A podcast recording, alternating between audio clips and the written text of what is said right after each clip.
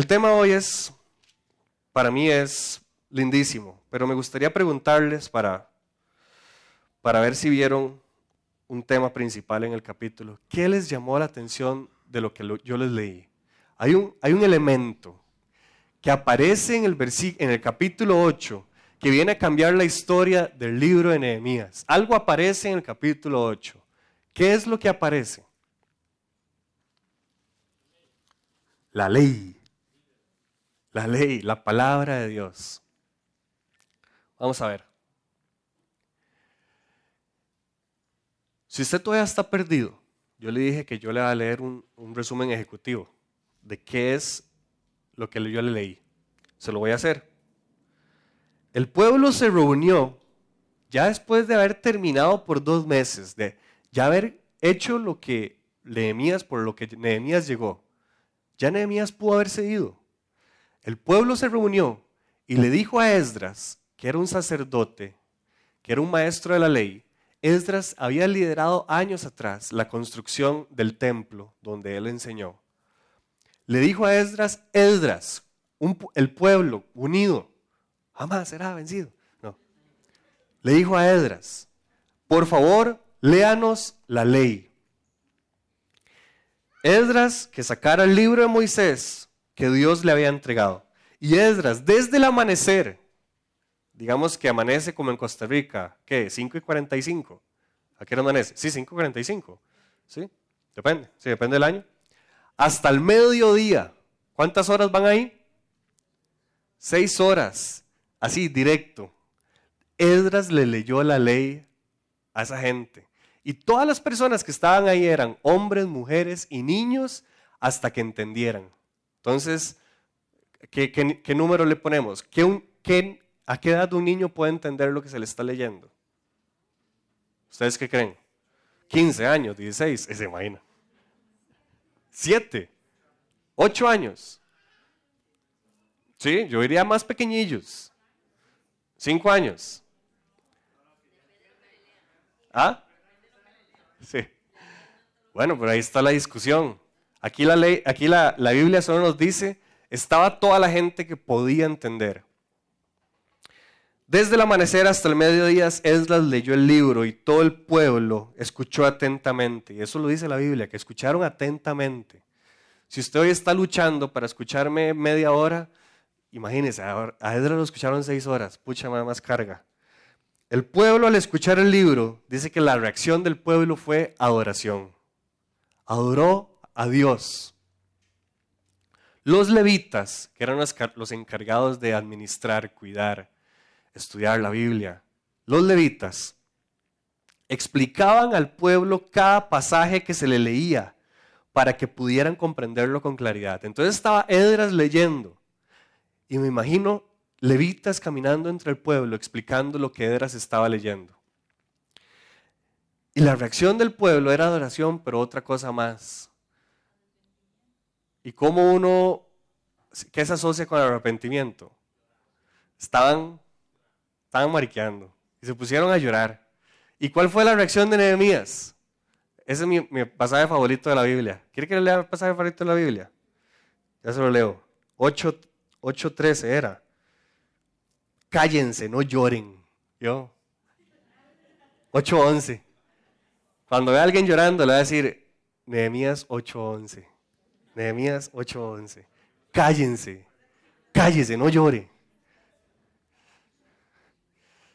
El pueblo estaba llorando. Y después viene uno de los versículos más famosos de la Biblia.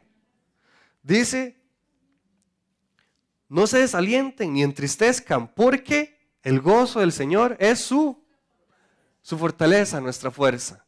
Paró el llanto, pararon los líderes, pararon el llanto de la gente y les dijeron, hey, no hay que llorar, hay que festejar. Y pasaron del llanto a una fiesta, dice que hubo un banquete, bebidas, compartieron, cocinaron. Em, así y después dice, al día siguiente los jefes del pueblo se reunieron con Edras para estudiar la ley más detalladamente. Si no les bastó, ¿cuántas horas? Seis horas. Al día siguiente le dijeron a Edras, hey Edras, queremos más. Queremos ir más profundo con la Biblia. Se reunieron y al estudiarla detalladamente se dieron cuenta que Dios había ordenado tiempo atrás que su pueblo tenía que vivir en tiendas justamente en ese mes que se tenía en ese festival, en tiempos de Josué. El tiempo del tabernáculo, el festival de los tabernáculos, era como para recordar cómo se vivía cuando Dios lo sacó de Egipto para la tierra prometida. Y eran tiendas de campaña. Entonces, cuando, venía el festival, para recordar ese momento, la gente salía a vivir en tiendas de campaña por ese momento. Pero eso ya lo habían dejado de lado. Se dieron cuenta de eso y el pueblo lo que hizo fue otra vez volver a hacer eso. Esdras leyó la ley por siete días más en ese festival. Y luego el pueblo hizo una asamblea. Es como, ok, ahora sí, ¿qué vamos a hacer? 15 días después, el pueblo se volvió a reunir. Se presentaron ya no, ya no un fiestota, ya no en banquetes, sino que llegaron ayunados, o sea, sin comer, con ropas ásperas. Imagínense en un saco, con sacos encima. Y con tierra en la cabeza. Eso estaba un poco raro. Y mientras escuchaban la ley, se les leía la ley, se confesaban los pecados y los, y los pecados de sus antepasados. Y después de eso adoraron a Dios por tres horas más. Son más así que no tenían nada que hacer. Em, los jefes de los levitas llamaron al pueblo y entonaron la oración más larga que tiene la Biblia. Y leo solo el principio, levanten y alaben al Señor su Dios, porque Él vive desde la eternidad. En esa oración se narra todo lo que hizo el pueblo de Dios, cada historia principal de obediencias, pero también cómo Dios los ha rescatado, dirigido y perdonado. El pueblo en respuesta escribieron un compromiso de obediencia. La enseñanza hoy es muy fácil. Hay un tema principal. El tema principal es el efecto que tuvo la Biblia, la ley, la palabra de Dios en el pueblo de Israel. Era algo que no tenía que haber pasado, pero el mismo pueblo le pidió al maestro que le revelara lo que decía la palabra de Dios. Entonces, ¿qué nos enseña estos dos capítulos? Porque recuérdense que estamos juntando el 8 y el 9. Este capítulo nos muestra cómo Dios no le interesaba solamente ir a construirle murallas al pueblo. Eso era algo diminuto en comparación al plan de Dios general.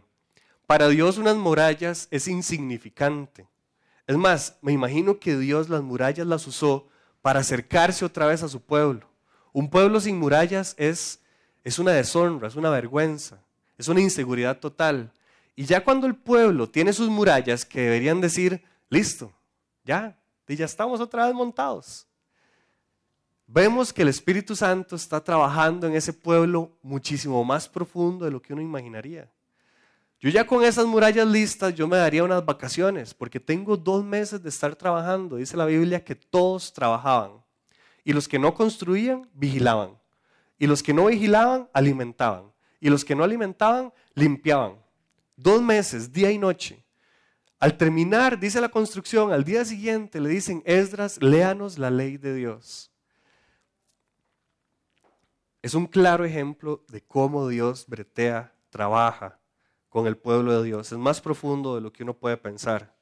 El Espíritu Santo actuando a otro nivel. El pueblo de Dios se reúne como un solo cuerpo, todos juntos, y le dicen a Esdras, léanos la palabra de Dios. ¿Por qué no lo hicieron con Nehemías? No era San Nehemías, el copero del rey. Ah, Edras era el sacerdote, pero Nehemías no era San eh, Nehemías. Nehemías hizo su parte. Vean que es Dios el actor principal con el pueblo de Jerusalén, de Israel. Nehemías nada más fue un instrumento en un momento histórico. Sí. Totalmente. Totalmente, y eso hay que aprenderlo un montón. Él vino a hacer su parte y llegó otro actor, que es Edra, sí, el maestro, el sacerdote.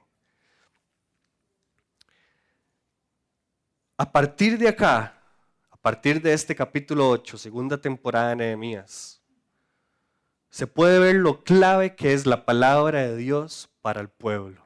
Es vital. La habían dejado abandonada.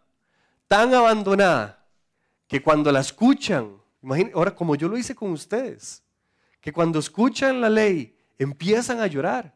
Empiezan a llorar, a lamentarse. Nehemías asusta, cállense. No hay que llorar. Hay que festejar. Hay que festejar porque Dios los está restaurando. Ustedes estaban viviendo en otro país, ya están aquí. Ustedes no tenían murallas, ya tienen. Eso es un reflejo de que Dios está detrás de ustedes en gracia. Sí, don Heiner, mientras tomo agua.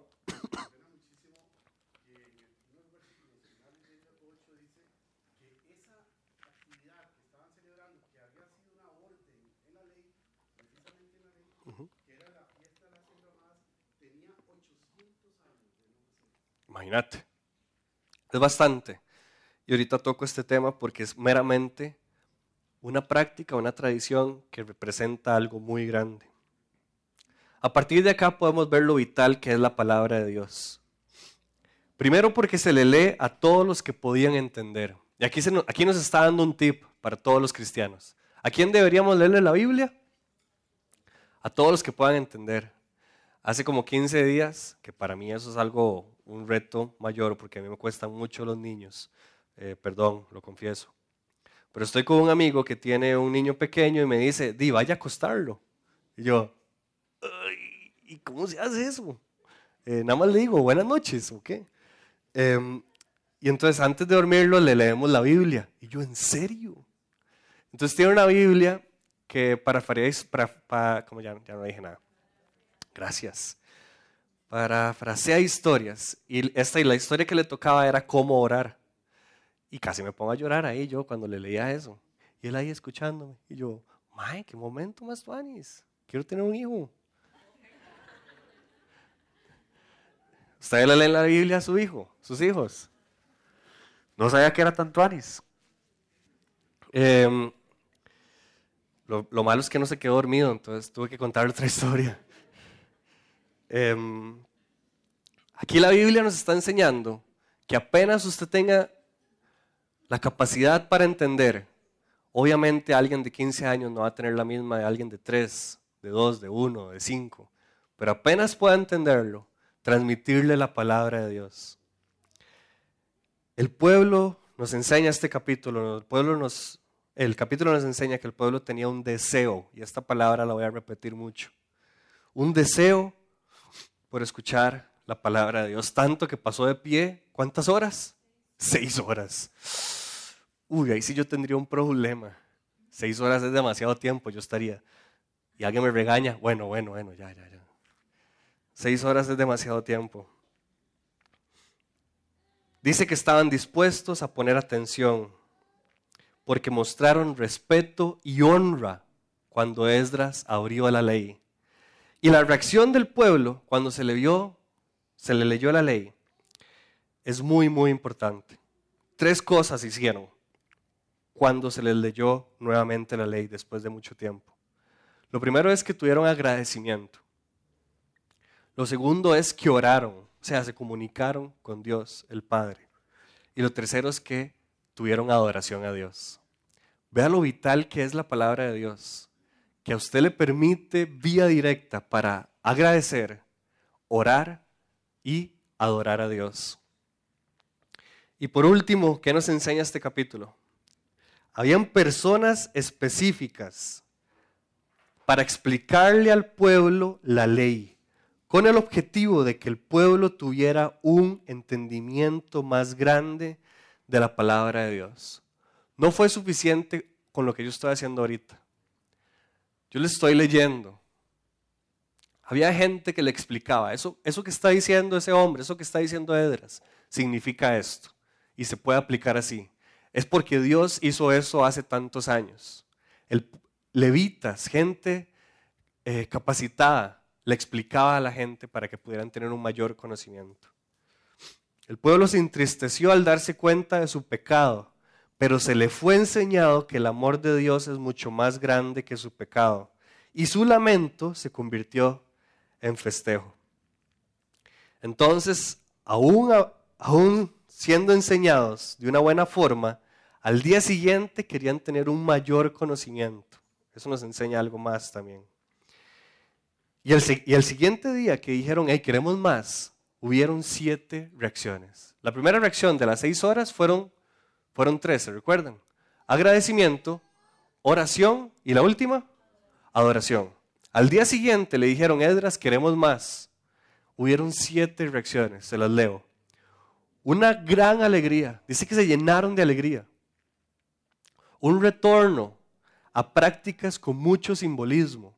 Nosotros no tenemos que eh, volver a construir tiendas. Jesús nos dejó dos prácticas, dos simbolismos. Ustedes me pueden decir cuáles son. Santa Cena y, y el bautismo.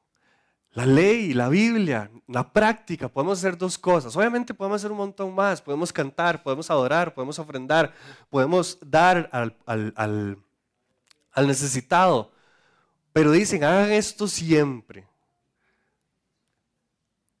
Partan el pan, tomen el vino y bauticen a las personas en mi nombre, en nombre del Padre, en nombre del Hijo, en nombre del Espíritu Santo. Y cada una de esas dos cosas no representa nada en sí en este mundo natural. Es un pedazo de pan y una copa de vino. Y es meter a una persona en el agua y sacarla. Alguien que no tenga un contexto con nada con el cristianismo se nos va a quedar viendo y nos va a decir, ok, pero lo que representa eso para nosotros es nuestra fe. Es, es prácticamente todo. La Biblia nos lleva a encontrarle valor a lo que hacemos. Hubo ayuno. Es abstenernos de algo que nos sacia para querer conectar con Dios más profundamente. No es que yo voy a quitarme de hacer algo para que Dios me dé algo. No, me abstengo para enfocarme en Dios más profundamente. Hubo desprendimiento y sacrificio, porque yo no sé ustedes, pero si yo me pongo una camisa que me pica, eh, es un sacrificio. Yo pasaría así rascándome. Ellos estaban vestidos con sacos incómodos, horribles, sacos de gangocha, con esos con los que uno salta para jugar. Se desprendieron de sus ropas, se incomodaron. Y hubo humillación. Yo les dije que qué raro, era echarse tierra en la cabeza, ¿se recuerdan? Eso era meramente humillación. Nosotros no somos nadie, somos polvo. Nosotros no merecemos nada. Nos echamos tierra en la cabeza. Se humillaron ante Dios el segundo día que fueron más profundo en la ley. Y lo último, ¿se recuerdan qué fue lo último que hizo el pueblo de Dios al escuchar la ley? El perdón hicieron una práctica muy significativa.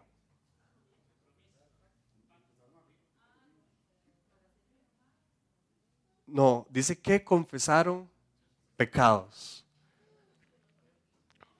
Al segundo día, perdón, de ellos y los antepasados. Bueno, pucha, la lista mía sería, bueno, es que vieras que cuando vamos más profundo con la Biblia, la confesión de pecados tiene que ser algo natural y ya les voy a explicar por qué. Y lo último, ya lo último que hicieron fue adorar a Dios por tres horas. Entonces, esto es, déjenme ver qué hora es, vamos bien. ¿Qué nos enseña este capítulo?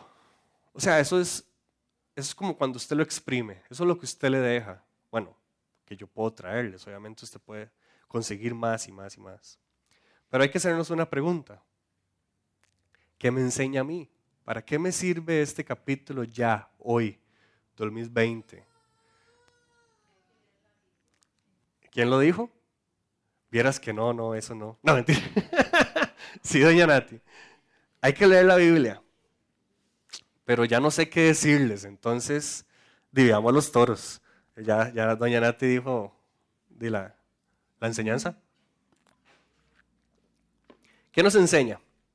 Primero les voy a explicar que hay un simbolismo muy importante en el capítulo 8. Hay algo que hay que tomar demasiado en cuenta. Se lo resumo con que Dios salvó a su pueblo por amor años atrás. Dios lo dirige. Dios lo aconseja. Estos son los consejos, ¿se recuerdan? por amor, hagan esto y les va a ir bien. Pero si ustedes no lo hacen, va a venir desgracia. Le advierte, si ustedes no lo hacen, va a venir desgracia. No lo hicieron, viene la desgracia. Lo castiga, pero otra vez lo restaura. Y el capítulo 8 es Dios reconectando con su pueblo. Y la forma para Dios reconectar con su pueblo fue a través de... ¿De qué? De la ley. Otra vez. Dios no, Dios no dijo, ok, esto no me sirvió. Van otra vez los 20 mandamientos, porque no entendieron 10, van 20. No, va otra vez a lo mismo. La Biblia es la forma en la que usted y yo reconectamos con Dios. Y cuando estudiábamos este pasaje, eh, no sé si doña Nadia ya estaba ahí, pero fijo puede estar Otto, estaba Minor, estaba Ale. Y cuando estábamos en ese pasaje, lo único que yo podía ver que Dios me estaba diciendo es, ¿ves cómo te pareces al pueblo de Israel? Porque cada vez que yo, Dios me rescata, Dios me dirige, Dios me ama, Dios me aconseja y yo le digo, hey Dios, yo no quiero hacer su voluntad, me voy, me castiga o, me llevo palos. ¿Cómo creen que es la forma en la que Él y yo reconectamos? Leo la Biblia y digo, ¡Ay, qué Dios tan chiva! Solo a mí me pasa eso. ¿A usted no le pasa que cuando se porta mal deja de leer la Biblia? Deja la Biblia de lado. No la tiene como su prioridad. O por lo menos la puede leer, pero no la obedece. Aquí nos está enseñando entonces, ¿qué nos enseña este capítulo? Que la Biblia nos trae libertad y conexión con Dios. Si usted aprende eso hoy, yo me puedo ir tranquilo y nos vamos a ver los toros libertad y conexión.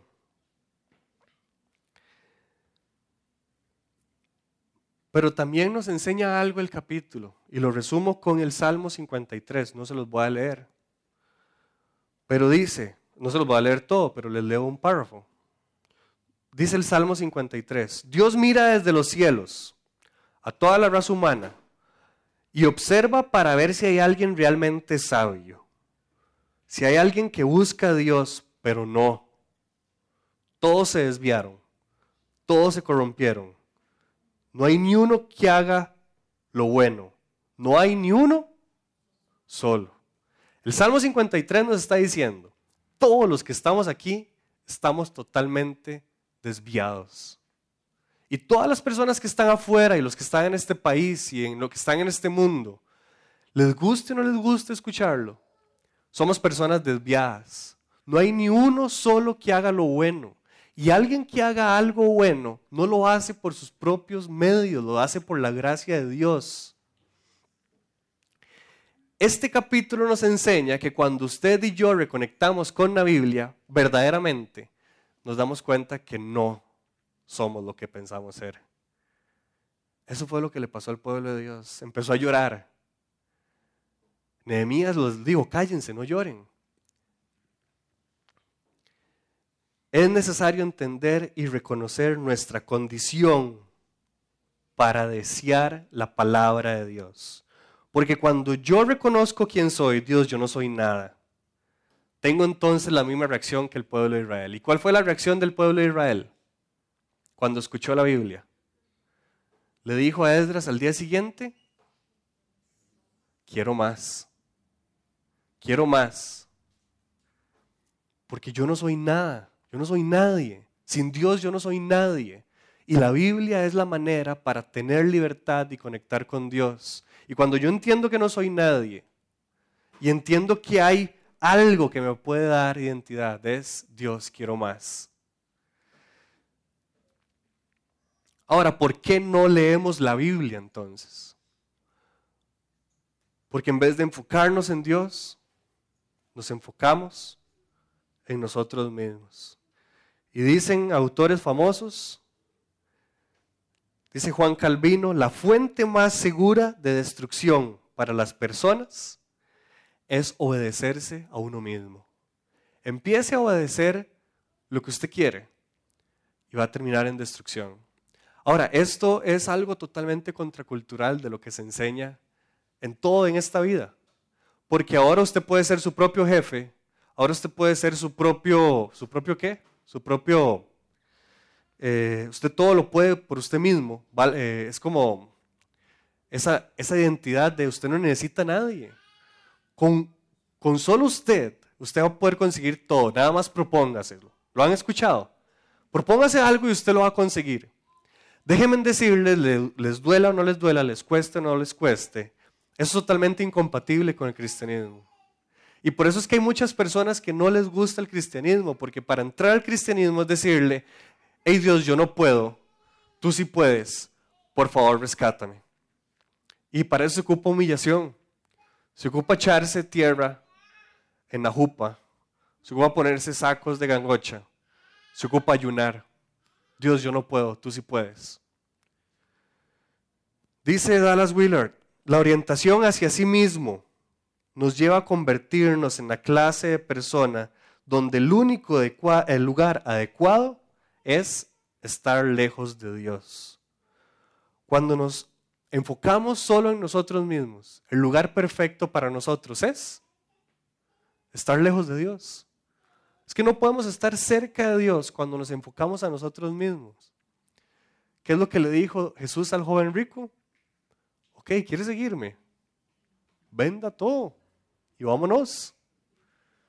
A él le esperaba un ride increíble. ¿Nunca se han puesto a pensar en eso? Un loco se le había aparecido y le dice, Jesús, yo lo sigo. Y seguro Jesús le dijo, no, no, loquillo, no, no, vaya, vaya a la aldea y cuente lo que yo hice por usted. Pero al joven rico sí le dijo, ok, vamos. O sea, le, le abrió las puertas. Jesús no miente, él no puede mentir. Le estaba diciendo la verdad. Vamos. Pero deje todo. Debemos preguntarnos entonces seriamente si nuestro verdadero deseo es vivir en un mundo permeado por Dios y su conocimiento. Perdón, spoiler.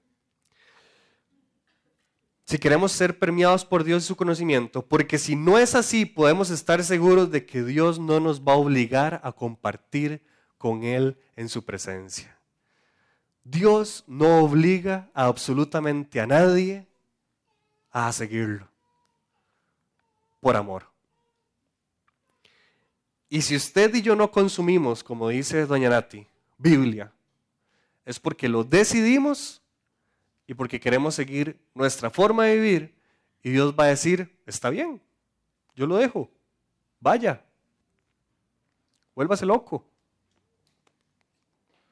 Si queremos un camino que nos lleve a la vida eterna, ocupamos escoger el camino de la palabra de Dios. Entonces, para terminar, solo le tiro esta pregunta. Porfa, hágasela en este momento, así ya. Porque siempre me la hago yo. ¿Qué van a hacer? ¿Por qué están aquí? ¿Por qué una persona que vive en el área perdón, metropolitana viene a Plaza Víquez a las 5? Al lugar. ¿Por qué ustedes vienen aquí? Siempre me hago esa pregunta, aunque parezca muy raro. Y yo por atrás viéndolos porque están aquí. ¿Qué va a hacer con tanta enseñanza que se le ha dado? ¿Y qué va a hacer con tanta enseñanza que se le va a dar? Si usted viene aquí, usted viene seguro de tres cosas. Primero que va a comer. Estamos en break todavía, parón de inicio de año. Perdón, don Rafa. Usted sabe que se va a ir con el estómago lleno. Ya por lo menos hay una victoria ahí. Que va a tener un tiempo para adorar a Dios con música. Y segundo, que va a estar sentado 40 minutos escuchando a alguien hablándole de la Biblia. ¿Qué va a hacer con esos 40 minutos si se lo multiplicamos? Eso por un año. ¿Qué va a hacer con toda esa hablada? Ahora, si usted no viene todas las semanas, quiero leerles un estudio que se hizo de personas que solo leen la Biblia cuando vienen a la iglesia. No, va a preguntar, ¿quiénes son esos? A ver, no, no, no va a preguntar eso. Pero si usted ha sido eso o quiere ser de esas personas que solo leen la Biblia, consumen Biblia cuando vienen a la iglesia, Hay un estudio hecho por gringos, o sea, cuando uno dice hecho por gringos es como, ah, entonces vamos a, vamos a ver, vamos a ver. Que lo tradujo eh, Fabi, así que gracias por eso, se los leo. Hay un estudio reciente del Centro Bíblico, Compromiso Bíblico, donde encuestaron a 40 mil personas. Eso es un leñazo de gente del público general de Estados Unidos de edades entre 8 y 80 para ver qué tan comprometidos estaban con la Biblia. Sí, y salió algo que en realidad fue un descubrimiento profundo en el estudio realizado. Ellos ni siquiera estaban buscando hallar esto y resultó ser el punto más destacado del estudio. Cuando leemos la Biblia una vez por semana, o sea, si usted solo lee la Biblia hoy ya y la vuelve a leer la otra semana, pensando que usted viene la otra semana. Cuando leemos la Biblia una vez por semana, y eso podría ser el domingo en la iglesia, cuando el pastor dice abran sus Biblias y escuchamos el mensaje, una vez a la semana tiene un efecto insignificante en las áreas claves de su vida. Voy a describir esto en un momento, dice, porque es una entrevista, para que me entiendan. Es un video, entonces. Dos veces a la semana, o sea, no leer la Biblia una vez a la semana, sino leerlo dos veces a la semana tiene un efecto, ¿qué creen? Dice insignificante. O sea, si usted lee la Biblia dos veces a la semana, no, la leyó, no la leyó. Dice, tres veces a la semana, un estudio 40 mil personas. Si usted lee la Biblia tres veces a la semana, se percibe un destello en el mapa, o sea, en el estudio, como un latido de corazón, como que algo sucedió. Pero aquí está el meollo del asunto del descubrimiento. Cuando pasamos a, un tiempo de cuatro veces por semana, literalmente mejora la, la gráfica. Dice, uno esperaría que uno, dos o tres fuera como gradual. O sea, si usted lee uno por semana, bueno, no estás, no estás haciendo nada. Dos, bueno, bueno, bueno, lo ve más que, que las noticias. Tres, Dino, pero dice que no, que es prácticamente lo mismo, uno, dos o tres. Pero cuando usted lee cuatro, si hay algo significativo. Dice, ¿qué clase de comportamiento se ve afectado cuando usted lee cuatro veces por semana? Dice, sentirse solo disminuye un 30%. Problemas de ira disminuye un 32%. Amargura en relaciones, como por ejemplo en el matrimonio, los hijos disminuyen un 40%. O sea, familia le da mejor si lee la Biblia. Alcoholismo disminuye un 57%. estancamiento espiritual. Hay un área del que siempre hablo con las personas que se sinceran y comentan de que se sienten estancados espiritualmente. Pregúnteles cuántas veces a la semana pasa con la Biblia. Porque si pasa más de cuatro veces ese estancamiento espiritual, le ayuda a subir un 60%. Pasar cuatro veces a la semana con la Biblia le disminuye un 61% de ver pornografía. Dice, y ahora un giro positivo, el compartir su fe aumenta un 200%. Y si usted quiere disipular a alguien, lea la Biblia, porque dice que su deseo por disipular a alguien aumenta un 230%. ¿Le sorprende este estudio? A mí lo que me sorprende es, de nada sirve que usted lea la Biblia una vez por semana. En pocas palabras, si usted viene aquí y no lee la Biblia, de nada le sirve todo lo que le estoy diciendo. Y perdón que sea tan radical, sí le puede servir en algo. Entonces puede recordar un chistecillo. Eh, puede pensar como, ah, sí, sí, estamos estudiando Nehemías. Era un mae ahí que estaba levantando un muro. Pero más allá de eso no le va a servir.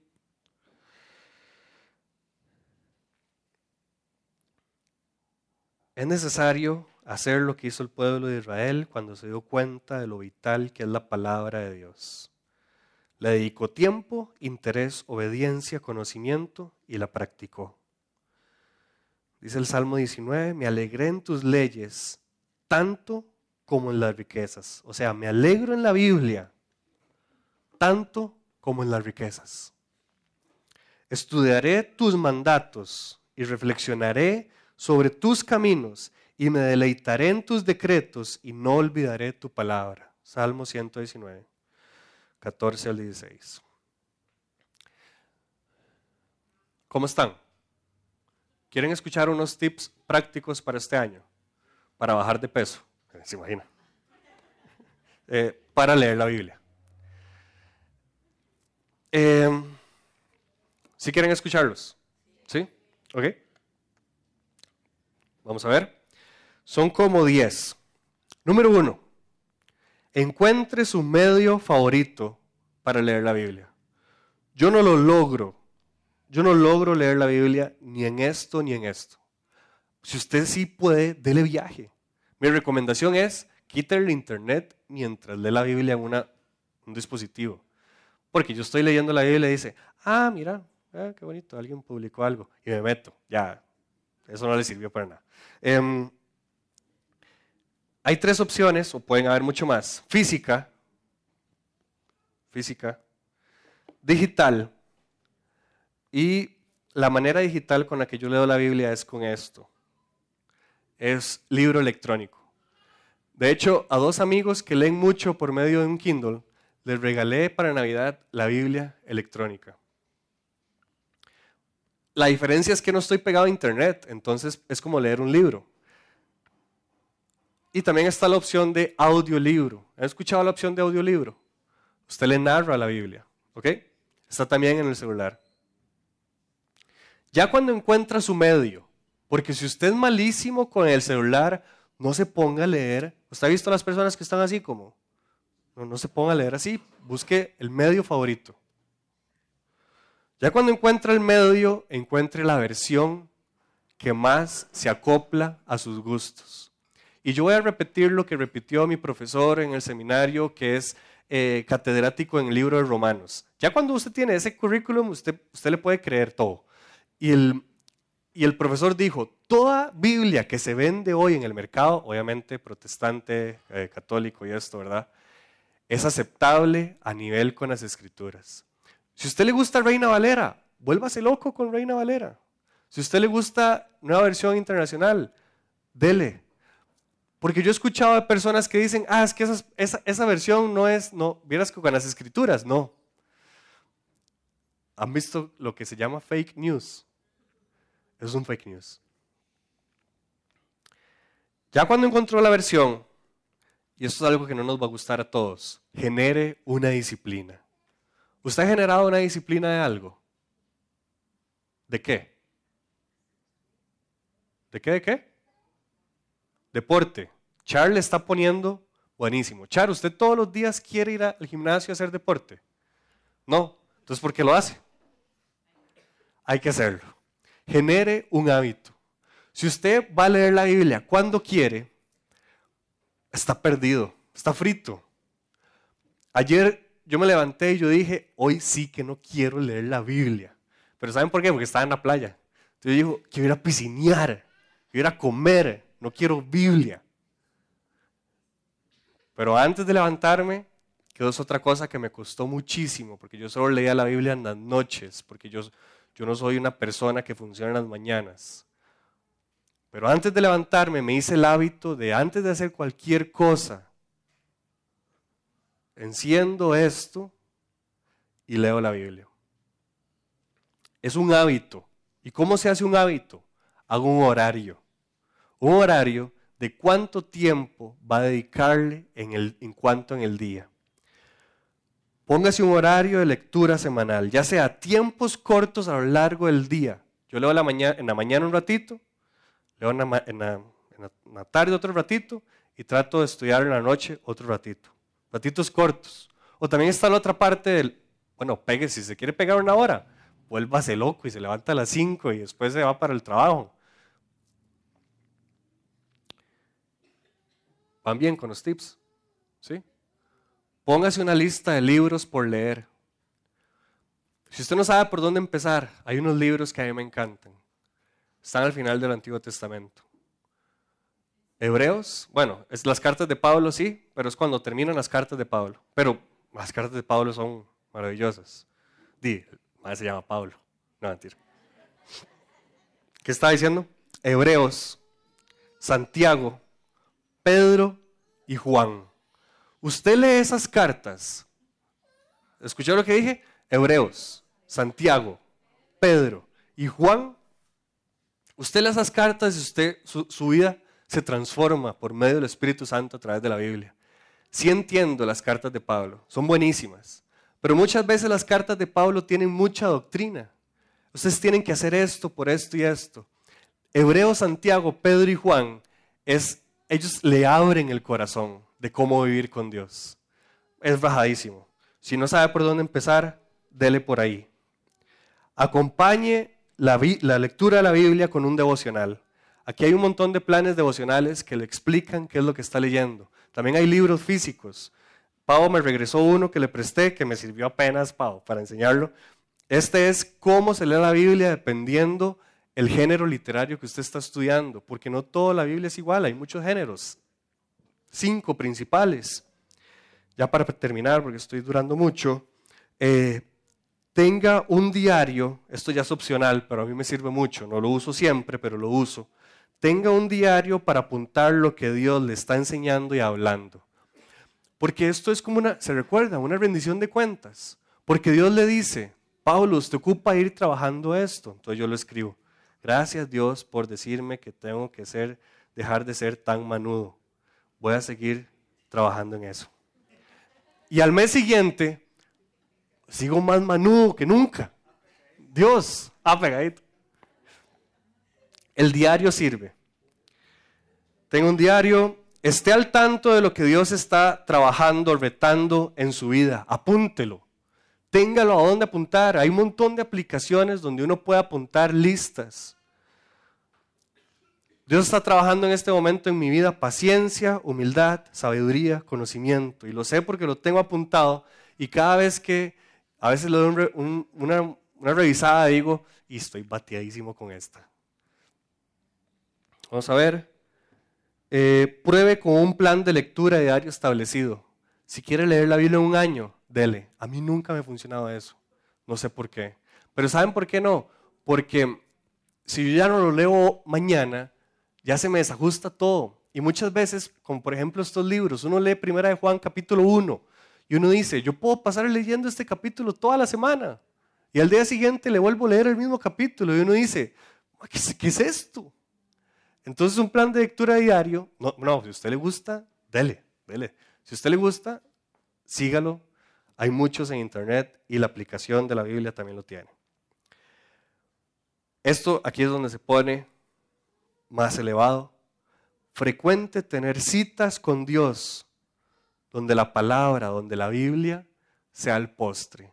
Salga solo con Dios y lleve la Biblia y se un parque a leer y se va a la playa a leer y se va, no sé, a Zapote a leer. Eh, van a tagar. Quiero también otro consejo. Léala con amigos que les gusta la Biblia. Léala con amigos que saben más de la Biblia que usted. Es demasiado enriquecedor cuando uno dice, ¿cómo yo no había visto eso? Qué rico. Ahora ya lo sé yo. Gracias Dios por eso. Léala en familia también. A mí nunca me inculcaron leer la Biblia en familia. Si usted puede tener ese privilegio, dele con todo. Tenga detectado ¿En qué está invirtiendo el tiempo que le está quitando el tiempo de leer la Biblia? Aquí hay un montón de realidades diferentes, pero dice un estudio que las personas le estamos dedicando más de entre 6 y 8 horas a todo lo que es tecnología. A mí no me vengan con que los trabajos le quitan toda la vida. Tiene que haber un espacio. Tiene que haber un espacio para leer la Biblia. Y los últimos dos, no se rinda cuando no le sale el plan que usted esperaba. Dios, ahora a partir de ahora yo le voy a leer cinco horas al día la Biblia, a Dios, todo, todos los días, cinco horas. Y al día siguiente se lo olvidó leer. No se rinda, vuelvo a intentar. ¿Qué fue la reacción de Nehemías? Vamos, levántese, que el gozo el gozo del Señor su fortaleza. Vaya, reconecte con Dios. Y el último y más importante, si no se recuerda ninguno, recuérdese este. Antes de leer la Biblia, pídale al Espíritu Santo que le diga qué es lo que su corazón y su alma necesita saber. ¿Cómo están? Lo digo porque todavía me falta un montón de varas, pero podemos, podemos terminar. Terminar. Em, vamos a ver. La palabra de Dios para comunidad el camino en el 2020. Hay una diferencia radical en las vidas de las personas que desean, que consumen la Biblia. Decía Martín Lutero, yo leo siempre la Biblia en la mañana cinco horas y cuando tengo un día ocupado, la leo siete. Y uno dice, eh, sí, pero es que eso era hace 500 años. Eh, Dietrich Bonhoeffer, antes de ser ejecutado por querer matar a Hitler, él ya sabía que lo iban a matar y lo único que pidió es hacer su devocional en su celda, eh, sus lecturas diarias.